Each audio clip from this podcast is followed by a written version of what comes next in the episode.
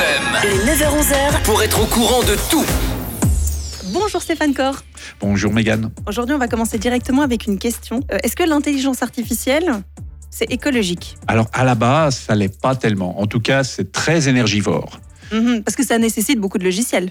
Alors, ça nécessite aussi beaucoup de traitement, de, de, de, de capacité de traitement des données, beaucoup de données à traiter et en fait des capacités de processeurs énormes. C'est-à-dire que les cartes qui contiennent ces processeurs vont être très énergivores par rapport à la capacité à fournir pour pouvoir traiter en fait euh, les données à travers l'intelligence artificielle. Donc oui, c'est un système qui est énergivore. Maintenant, ce qu'il faut essayer de, de voir, c'est comment on peut le mettre en abîme avec ce qu'il produit.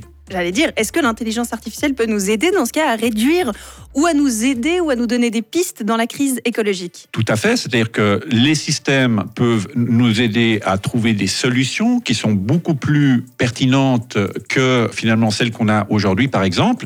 Et il y a cette évolution de la technologie où, sans tomber dans le solutionnisme technologique, la technologie peut nous aider à résoudre des problèmes de société.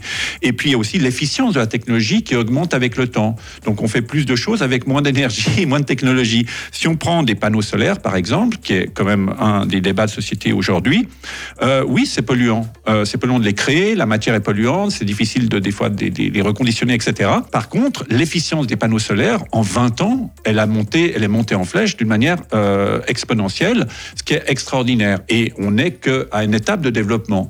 Et en Chine, par exemple, on développe des panneaux solaires qui réagissent à la pluie hein, et aux vibrations que les gouttes font sur ces panneaux et ça crée de l'énergie.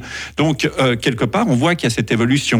Moi, je me souviens, pour la petite ane- anecdote, une fois, j'étais dans une conférence et on avait un travail de groupe euh, sur les, problématiques du suicide chez les adolescents, etc. Et alors, il y avait plein de ces euh, flipcharts, hein, ces panneaux sur lesquels on peut écrire. Il y avait différents groupes qui utilisaient ces panneaux. On avait des pencils de différentes couleurs, etc., des feutres.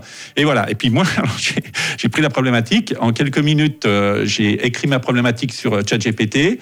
Je lui ai demandé des solutions. J'ai évalué ces solutions avec le groupe, etc. Puis en moins de 10 minutes, j'ai pu produire un ensemble de recommandations qui étaient tout à fait cohérentes et autres.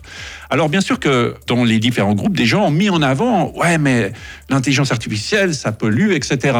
Mais euh, tous ces supports euh, métalliques avec du papier, des feutres, etc., euh, ça a aussi un coût écologique énorme. C'est-à-dire, moi, j'ai résolu en quelques minutes une problématique. J'ai produit des choses qui étaient transposables, qu'il fallait pas, dont il fallait pas photographier pour pouvoir les remettre au Mhm. net à, à un autre endroit, etc. Et finalement, donc, il faut prendre ça aussi en compte. C'est-à-dire que oui, il y a un coût écologique derrière. Mais dans quelle mesure ce coût écologique qui existe et qu'il faut vraiment prendre en compte peut être euh, justifié par la qualité de ce qui est fourni par la technologie? C'est hyper philosophique ce que vous nous dites. Je vais enchaîner avec une autre question philosophique.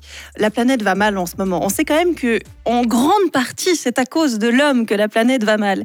Est-ce que l'intelligence artificielle, au bout d'un moment, va pas le remarquer et va pas peut-être essayer de remédier à ce problème-là, Alors, qui est le nôtre C'est un peu le problème de l'intelligence artificielle, c'est qu'elle risque de nous fournir euh, des propositions cohérentes par Mhm. rapport à l'incohérence qu'on peut avoir au niveau Ouais, bah humain euh, quelquefois. Et on voit que des fois le jeu politique, tout un ensemble de choses font qu'il y a des questions de pouvoir et que ces questions de pouvoir altèrent finalement le décisionnel sur euh, la réalité de ce qu'il faudrait faire ou pas.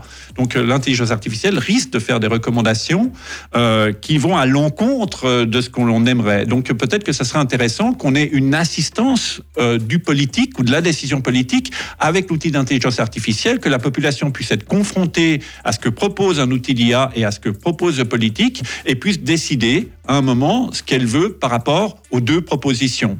Donc, euh, Plus qu'à savoir qui ment. alors, en tout cas, euh, il est sûr que peut-être qu'il y aura des collisions dans ce qui sera proposé par l'intelligence artificielle et par le politique.